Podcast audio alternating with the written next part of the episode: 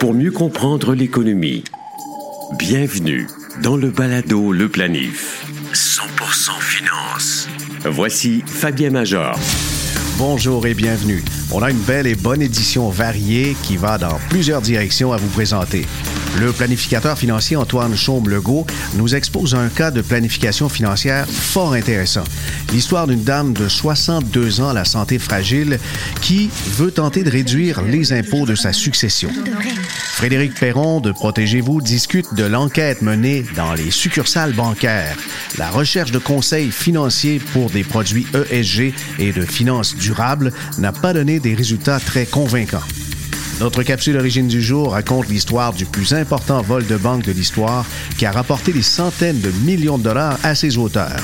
Enfin, nous allons répondre aux questions de nature fiscale de Samuel, résident de la Finlande, qui écoute le balado Le Planif. Il a accumulé des montants à la RRQ lorsqu'il vivait au Québec et d'autres placements, mais s'il revient habiter ici, pourra-t-il recommencer à cotiser et retirer ses sommes? Le balado Le Planif débute à l'instant. Ce n'est ni dans une grande ville américaine, ni à l'époque du Far West qu'est orchestré le plus grand vol de banque de l'histoire. Il se déroule plutôt à Bagdad, le 11 juillet 2007, alors que le pays est plongé en pleine guerre civile.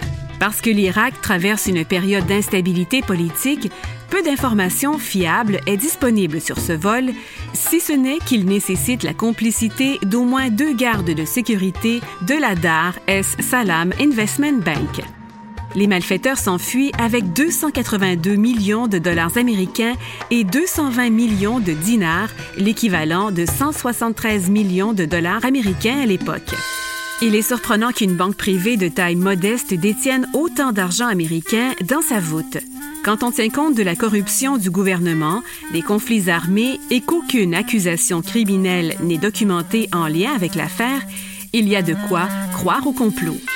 Ce vol est homologué par le livre Guinness des records qui ajoute cependant une précision les vols d'envergure commis par des chefs d'État contre les banques de leur propre pays, par exemple quand Saddam Hussein prend possession des 920 millions de dollars américains de la Banque centrale d'Irak en 2003, ne sont pas considérés comme des vols, puisqu'ils sont perpétrés par des gens au-dessus des lois. Connaître chaque matin l'essentiel des nouvelles pour commencer la journée, c'est ce que propose InfoBref. InfoBref vous envoie gratuitement chaque jour une infolettre qui résume l'actualité et se lit en cinq minutes. InfoBref est aussi disponible sous la forme d'un balado quotidien. Essayez l'infolettre ou encore le balado à infobref.com. Planifiez mieux avec le balado Le Planif. Antoine Chaume est conseiller en gestion de patrimoine, également planificateur financier. Bonjour Antoine. Bonjour Fabien. On peut lire tes analyses régulièrement dans la presse plus euh, sur l'iPad, mais maintenant aussi sur son ordinateur Mac et dans la section train de vie le dimanche, tu y vas d'analyse où est-ce qu'on expose une situation. Ben ça donne bien, on en a une pour toi une situation. Exactement. Alors euh, ben parfois euh, je crois que un vaut mieux que deux tu l'auras et l'objectif justement de ce segment dans le balado le planif c'est de créer des dispositions aujourd'hui pour éviter des sommes d'impôts très importantes plus tard, possiblement. Alors voici le portrait. C'est une femme d'affaires, une avocate associée dans une firme légale avec une santé fragile. Elle a 62 ans. Elle est séparée, donc elle n'a pas droit de faire un roulement fiscal à son conjoint, conjointe au décès, trois enfants. Et les actifs, grosso modo, on parle de quelque chose comme 6 euh, millions de dollars, plus de 6 millions. Les gens vont dire, hey, c'est énorme. Faut comprendre que ça se décortique et euh, justement, euh, vas-y de ce côté. Euh, le, le 6 millions d'actifs, il est composé de quoi? Oui, donc euh, Fabien, le, 6 millions est composé bien sûr d'actifs personnels et d'actifs corporatifs. Donc quand on parle des actifs personnels, euh, nécessairement, cette femme d'affaires a accumulé des actifs importants tant au niveau personnel qu'au niveau corporatif. Euh, quand on regarde d'un point de vue individuel, elle a accumulé bien sûr des régimes enregistrés, donc un REER, e un REER e avec la coquette somme de 2,25 millions, donc 2 250 000, ainsi qu'un CELI diligemment rempli chaque année qui a un montant présentement de 153 000. Ensuite, d'un point de vue personnel, elle a un compte hors REER, euh, hors CELI REER, donc on appelle non enregistré, avec une valeur de 1,5 million de dollars. et un prix de base rajusté de 759 000, ce qui veut dire qu'elle a investi 759 000 plus les réinvestissements pour maintenant avoir cette somme de 1,5 million. OK, c'est important. On parle de ça, le prix de base rajusté, parce que ça a un impact sur l'impôt, parce que la différence, évidemment, entre la valeur marchande et le, prix payé, bien évidemment, tout ça, c'est imposable. Absolument. Et dans, dans, un tel contexte, quand on regarde d'un point de vue planification financière, nous, notre rôle en tant que gestionnaire et planificateur financier pour les clients, c'est de s'assurer qu'on arrime les actifs aux besoins de liquidité pour la retraite.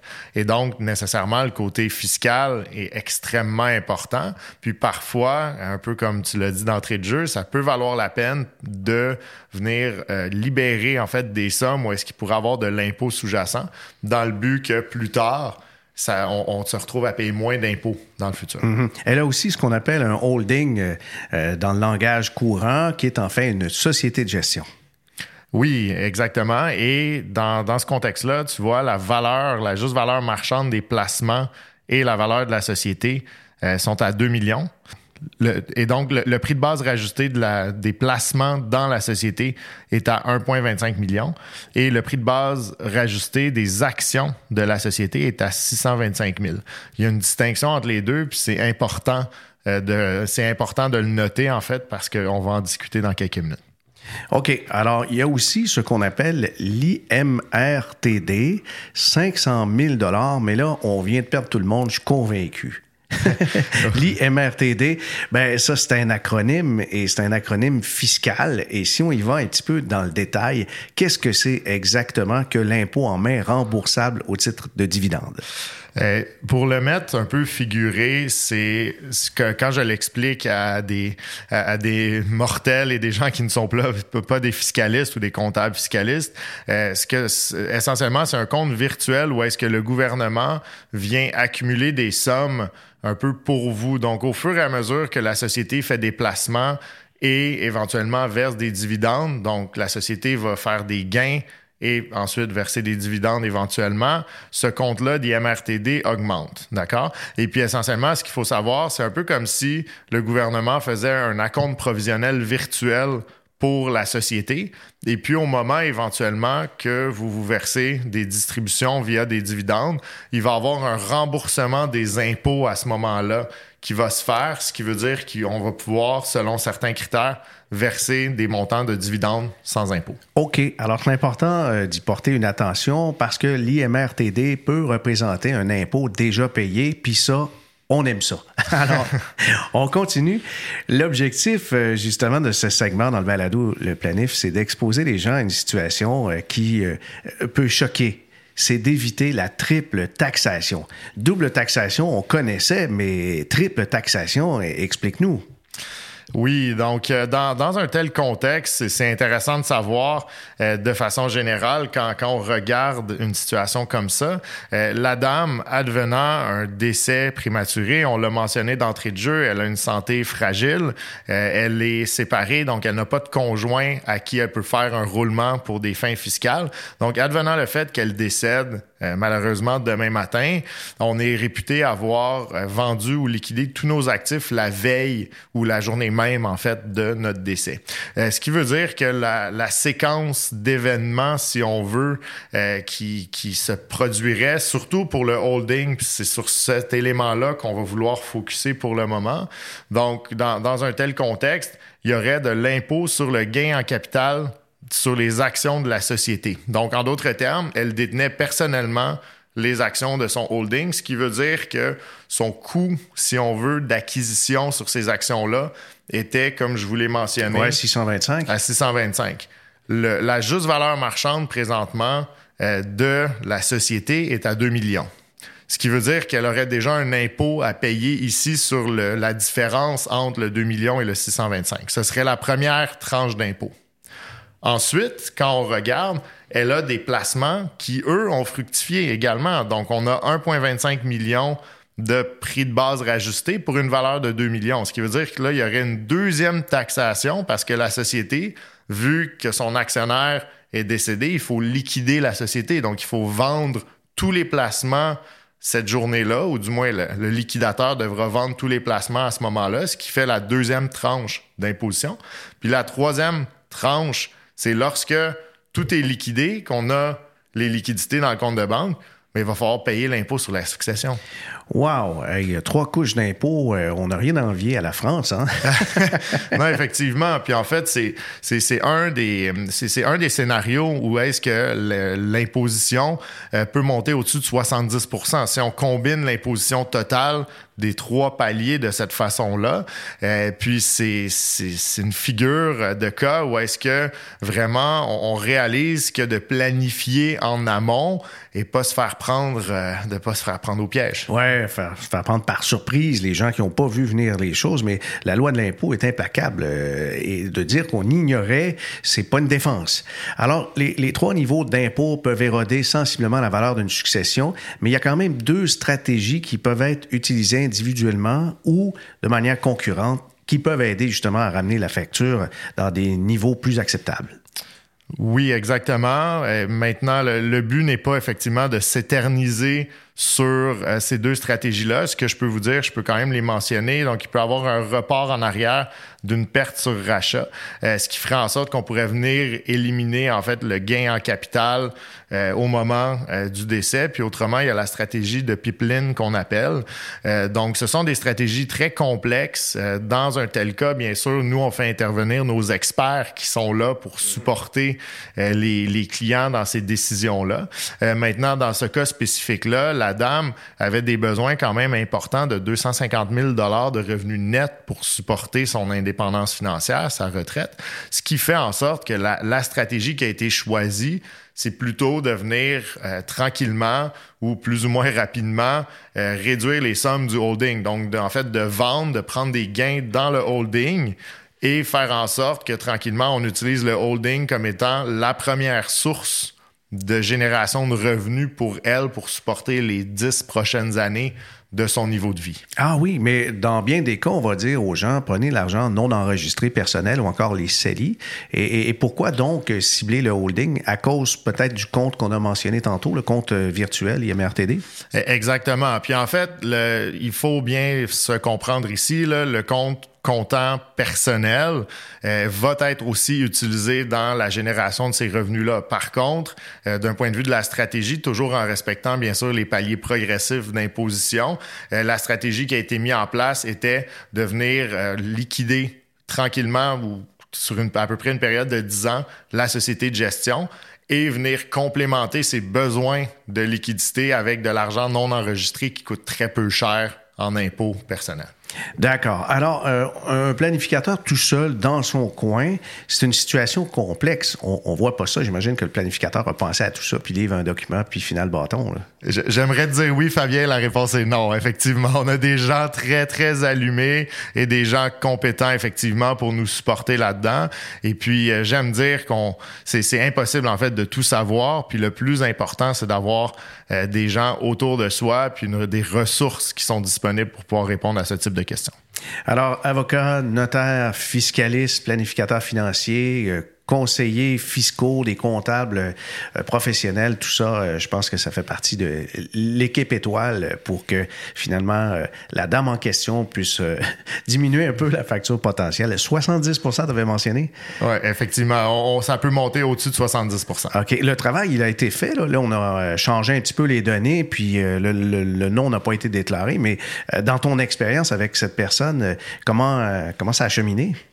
Euh, c'est ça chemine, euh, ça chemine très bien. C'est, c'est sûr que de prendre conscience qu'on a un risque fiscal aussi important, euh, veut veut pas, on travaille fort pour accumuler nos sous. Euh, oui, femme d'affaires, avocate associée.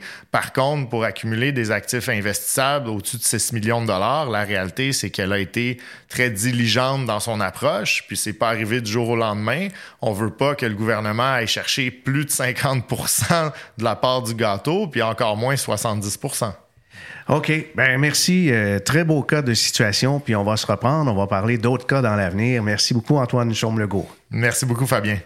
Le Palado, le planif. Actualité financière. Voici Fabien Major. Frédéric Perron est rédacteur en chef de Protégez-vous. Il est avec nous aux éditions Protégez-vous, en fait. Bonjour, Frédéric. Bonjour. Frédéric, euh, on, se connaît depuis quelques années déjà. Qu'est-ce qui t'a amené dans le journalisme et le journalisme de consommation? Euh, ben je, moi j'ai étudié en journalisme évidemment. J'ai toujours été euh, curieux de nature et curieux d'un peu tout. Euh, donc, j'ai fait du journalisme un peu à la pige pour diverses publications. J'avais euh, quand même un intérêt, entre autres, pour la technologie euh, assez tôt. donc, j'ai, puis à un moment donné, il y a eu une ouverture à Protégez-vous. Donc, je suis rentré à Protégez-vous comme journaliste. je suis devenu responsable de la section techno pendant plusieurs années. et puis, donc, je suis rédacteur en chef depuis trois ans maintenant. Vous avez sorti quelques cahiers spéciaux très intéressants qui touchent les finances personnelles. Je les dévore chaque fois. Je recommande notamment celui euh, qui touche l'aspect successoral et, et, je pense que c'est quelque chose à conserver pour tous les professionnels de la finance, également les individus qui veulent mieux s'organiser, mieux planifier leur euh, héritage ou la suite parce que c'est dans les certitudes de la vie. Et parmi euh, les investissements qui sont très, très populaires, un dossier que j'ai dévoré aussi, investir à l'aveugle les fonds qui mettent à l'avant des critères environnementaux, sociaux et de gouvernance qu'on a parlé très souvent dans ce balado, les fameux fonds ESG, suscitent un engouement, mais soulèvent plusieurs questions. Parle-moi de ce reportage très fouillé justement sur l'aspect des, des produits ESG qu'on trouve en succursale. Oui, on voit qu'il y a un intérêt pour euh, ces produits-là dans un contexte de, changement climatique et de divers euh, problèmes sociaux et environnementaux. Je pense que les gens euh, sont de plus en plus, en tout cas certaines personnes sont de plus en plus intéressées à l'impact de leurs investissements. Et donc, on se demandait un consommateur qui se présente à, son institution financière, parce que c'est souvent la porte d'entrée vers nos divers produits financiers, est-ce qu'il va être bien conseillé? Est-ce que le, conseiller qui va avoir devant lui va être capable de répondre à des questions assez simples? Par exemple, est-ce que dans tel fonds, euh, vous investissez dans les pétrolières selon les, intérêts, les, préoccupations de, chaque personne? Et donc, pour faire ça, on a envoyé des clients mystères, deux clients mystères, euh, qui ont été donc chacun dans euh, sept institutions financières. Je vous les nomme, c'est Banque nationale, Banque Scotia, BMO, CIBC, ainsi que Desjardins, RBC et TD. Alors, euh, les clients mystères allaient dans ces institutions-là, puis euh, posaient des questions sur les fonds, euh, voulaient magasiner finalement des, fonds ESG. D'accord. Et dans la définition que vous avez compris, les critères ESG, j'aimerais t'entendre parce que on dirait que c'est c'est pas quelque chose qui est égal, qui se retrouve, qui est commun à, à toutes finalement les organisations qui proposent des produits dits ESG. Oui, c'est un peu un, terme fourre-tout, c'est ce qu'on réalise. Euh, en Europe, c'est un peu plus encadré, normalisé.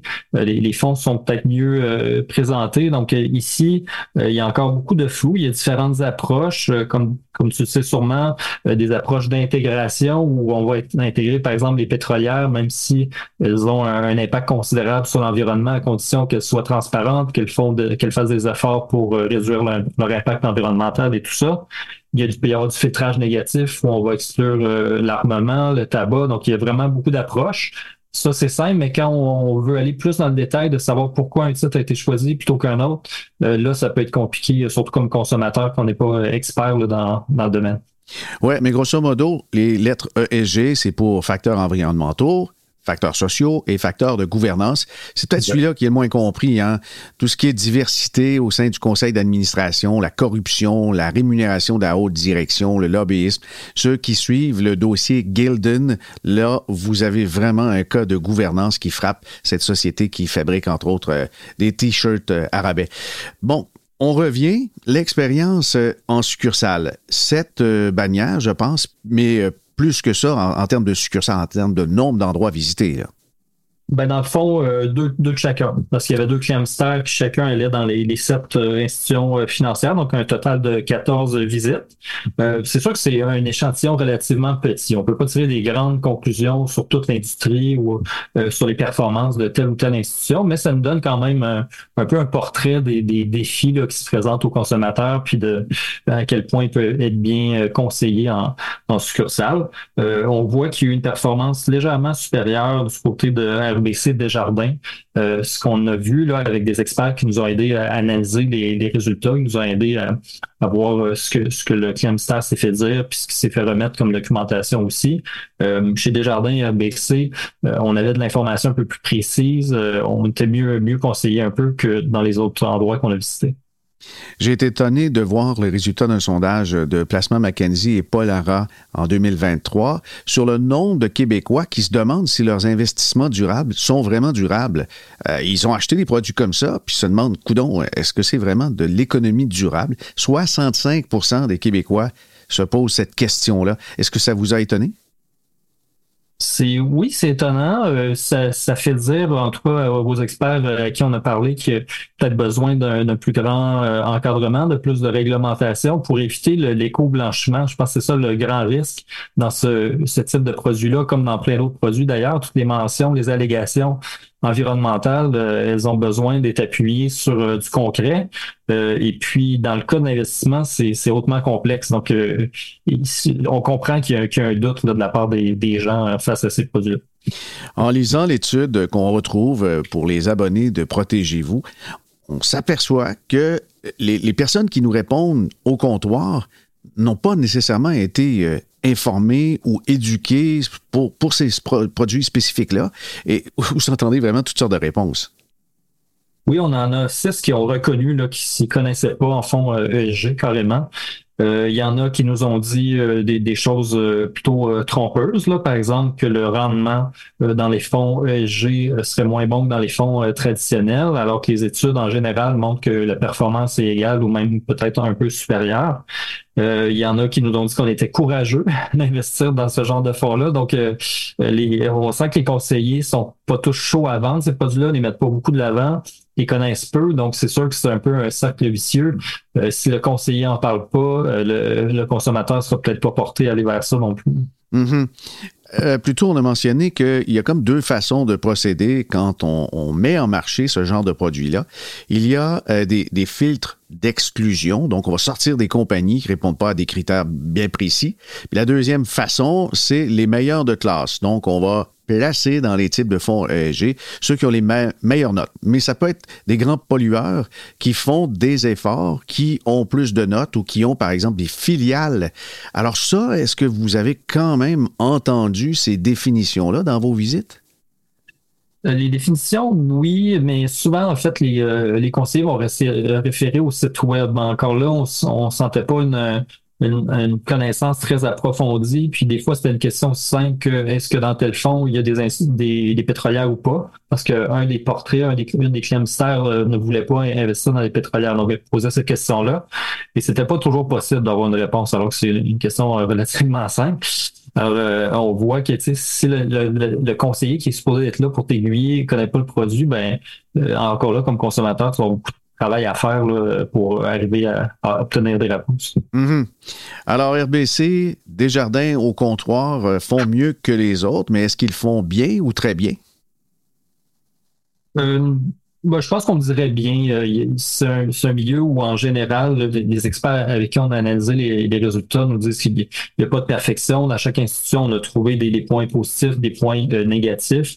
Euh, donc, il y a quand même du travail à faire. Du côté des jardins, ce qui est bien, c'est qu'ils semblent avoir systématisé la formation de leurs leur conseillers pour euh, leur faire connaître ces produits-là. Puis on sait que Desjardins offre ce genre de produits depuis très longtemps. Le sociétaire, ça fait très longtemps que ce genre de produits-là existe. Donc, ils ont peut-être une petite longueur d'avance euh, dans l'industrie pour ce genre de fonds.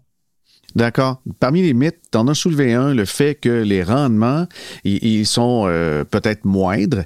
Et puis, il y a même un conseiller qui a répondu ça à, votre client mystère. Mais euh, il y a d'autres mythes, notamment que les, fonds qui investissent dans les pétrolières ne peuvent pas être un fonds ESG. Ça, ça c'est un mythe? C'est un mythe parce que justement, il y a différentes définitions.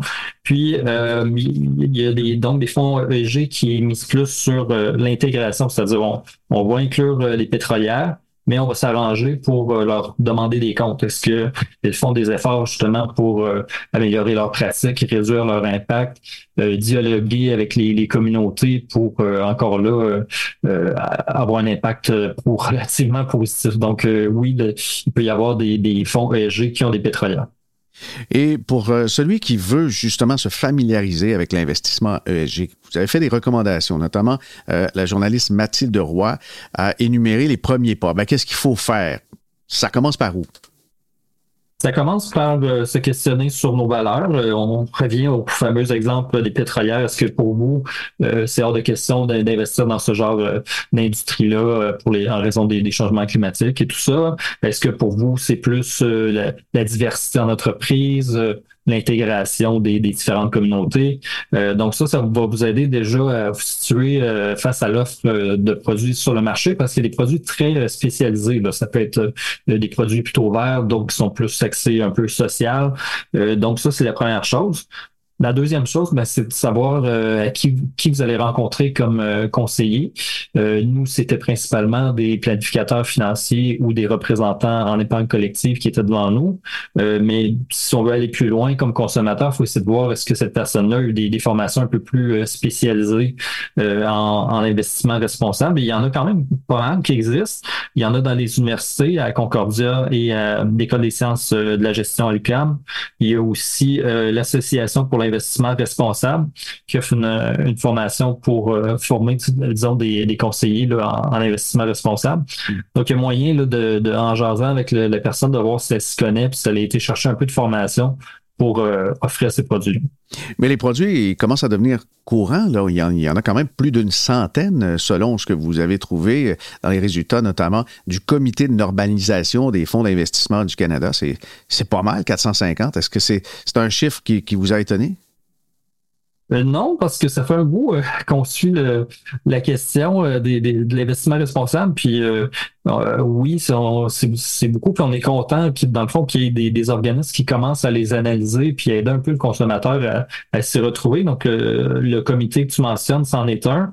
il y a aussi des, des sites intéressants, entre autres Fossil Free Funds Canada et Fossil Free Funds euh, tout court qui, eux, euh, ont des répertoires en ligne pour aider à identifier euh, des fonds qui correspondent à différents critères. En tout cas, c'est pas facile de se retrouver. On veut bien protéger notre planète, mais on entend tout et son contraire, notamment au sujet des véhicules électriques qui consommeraient plus à fabrication que dans la vie d'un véhicule, justement, à, combustion. Alors ça, c'est, pas évident. Je pense que vous avez bien fait de faire ce document et surtout de diriger les gens vers les experts, mais ils peuvent eux-mêmes, le consommateur peut faire ses recherches et investir lui-même que vous avez trouvé. Donc, pour l'investisseur autonome, il y a des portes de sortie. Oui, et même euh, dans certaines succursales, c'est carrément euh, ce que les, gens se faisaient dire. Euh, la nationale, entre autres, il n'y a pas de produits ESG vendus en succursale. Donc, le consommateur se fait plutôt orienter vers le courtage en ligne pour aller acheter lui-même les produits. Euh, malheureusement, c'est pas nécessairement tout le monde qui est à l'aise avec ça. Euh, puis on perd un peu le, volet conseil aussi. Donc, euh, mais c'est souvent vers, ça que les gens sont orientés. Puis oui, pour un investisseur autonome, il y a vraiment beaucoup d'options. Puis si la personne est, est, apte à faire ses recherches, c'est ça peut être une bonne une bonne option aussi. Merci beaucoup, Frédéric, de, ces conseils et puis euh, surtout euh, de ta lecture de l'analyse exhaustive que vous avez faite, qu'on peut retrouver dans Protégez-vous. Et puis, le titre de cette analyse, c'est Investir à, l'aveugle. Ça a étonné euh, vraiment plusieurs dans l'industrie et on, se doutait un peu qu'il y avait un manque de connaissances, mais là, on, a les preuves puis on sait poser les bonnes questions avec le document que vous avez présenté. Alors, merci de cette collaboration Balado Le Planif, Frédéric. Merci à toi. Balado. Le planif. Fiscalité. Donc, ma situation est la suivante. J'habite en Finlande maintenant depuis un an et demi. Je fais des allers-retours très fréquents avec le Québec. À vrai dire, c'est parce que je suis marié avec une Finlandaise. Et on est toujours les deux sur... Euh, encore, on n'est on n'est pas encore décidé à savoir si on va rester au Québec à long terme ou en Finlande. Et puis, euh, ça m'a euh, soulevé un paquet de questions par rapport à, type, moi, j'ai des REER, j'ai un CRI, j'ai euh, des CELI qui sont au Québec, bien entendu, que j'ai mis sur pause. Et là, je ne peux plus contribuer à ça comme je, ne, je suis non résident. Mais ça m'a fait poser un paquet de questions à savoir qu'est-ce que je fais avec ça maintenant que j'habite en Finlande. si je reviens au Québec pour une courte période, est-ce qu'à ce, moment-là, dès que je suis au Québec, est-ce que je peux recommencer à y contribuer? ça a aussi soulevé la question à savoir, maintenant que j'ai contribué au RRQ, au RRQ quand j'étais au Québec, et euh, maintenant que je contribue à l'équivalent de la RRQ en Finlande ici, est-ce que au moment de ma retraite, est-ce que je vais pouvoir bénéficier des deux différents services ou des deux différentes prestations? Donc, ça fait beaucoup de questions, mais à vrai dire, je peux la résumer en une seule, c'est-à-dire quels sont les éléments à considérer, à optimiser, différents facteurs à prendre en considération lorsqu'on déménage dans un autre pays et qu'on a habité un bout de temps au Québec? Et comment on peut les utiliser à notre avantage côté fiscalité? Merci beaucoup. Francis Latour, CPA et fiscaliste, a répondu à Samuel. Ici, il faut savoir que la question de résidence fiscale doit d'abord être abordée. Une personne devient non-résident fiscal du Canada lorsque cette personne a rompu tous ses liens importants avec le Canada au moment de son départ. L'Agence du revenu du Canada indique dans son folio qui est disponible sur son site Web que bien que l'on ne puisse déterminer le statut de résidence d'un particulier qu'au cas par cas et qu'après avoir pris en considération tous les facteurs pertinents, un particulier continue, en règle générale, d'être un résident de fait du Canada et à être assujetti à l'impôt canadien sur ses revenus mondiaux, à moins qu'il n'ait, au moment de son départ, rompu tous les liens de résidence importants avec le Canada. Alors, l'établissement de la résidence fiscale est donc une question de fait. L'auditeur mentionne qu'il a quitté le Québec, mais il revient fréquemment. Alors, il faut savoir qu'ils sont compris parmi les liens importants avec le Canada, les propriétés au Canada, la famille et le travail. Il est donc possible qu'il n'ait pas rompu tous ces liens importants euh, avec le Canada et soit demeuré résident fiscal canadien. Ceci va impacter toute la réponse sur les cotisations horaires, les retraits et les revenus de rente. En plus, il y a un enjeu de fiscalité internationale s'il gagne des revenus en Finlande avec un risque possible de double imposition fiscale sur ses revenus. Dans la mesure où il a rompu tous ses liens importants avec le Canada, il y a alors la règle d'impôt au départ à analyser. Cette règle prévoit la disposition réputée de tous les biens qu'on détient avant notre départ et ainsi la réalisation de tous les gains latents. Il y a une exception notable pour les placements enregistrés et les biens immobiliers au Canada. Dans un cas typique d'émigration du Canada, la personne peut conserver, par exemple, des REER au Canada et sera imposée à la source au Canada au moment de ses retraits, typiquement à la retraite. Le nouveau pays de résidence peut également imposer les sommes retirées du REER et cet aspect doit être analysé par un fiscaliste international. Une personne non résidente qui a accumulé des droits de rente du Québec ne les perd pas quand euh, cette personne quitte le Québec. Ce qui arrive, c'est qu'au moment de la retraite, il est possible pour cette personne de demander une rente basée sur les années travaillées au Québec. Les revenus de rente, comme exactement le même exemple que les retraits REER, sont imposables à la source au Canada et le nouveau pays de résidence pourrait également imposer ces rentes.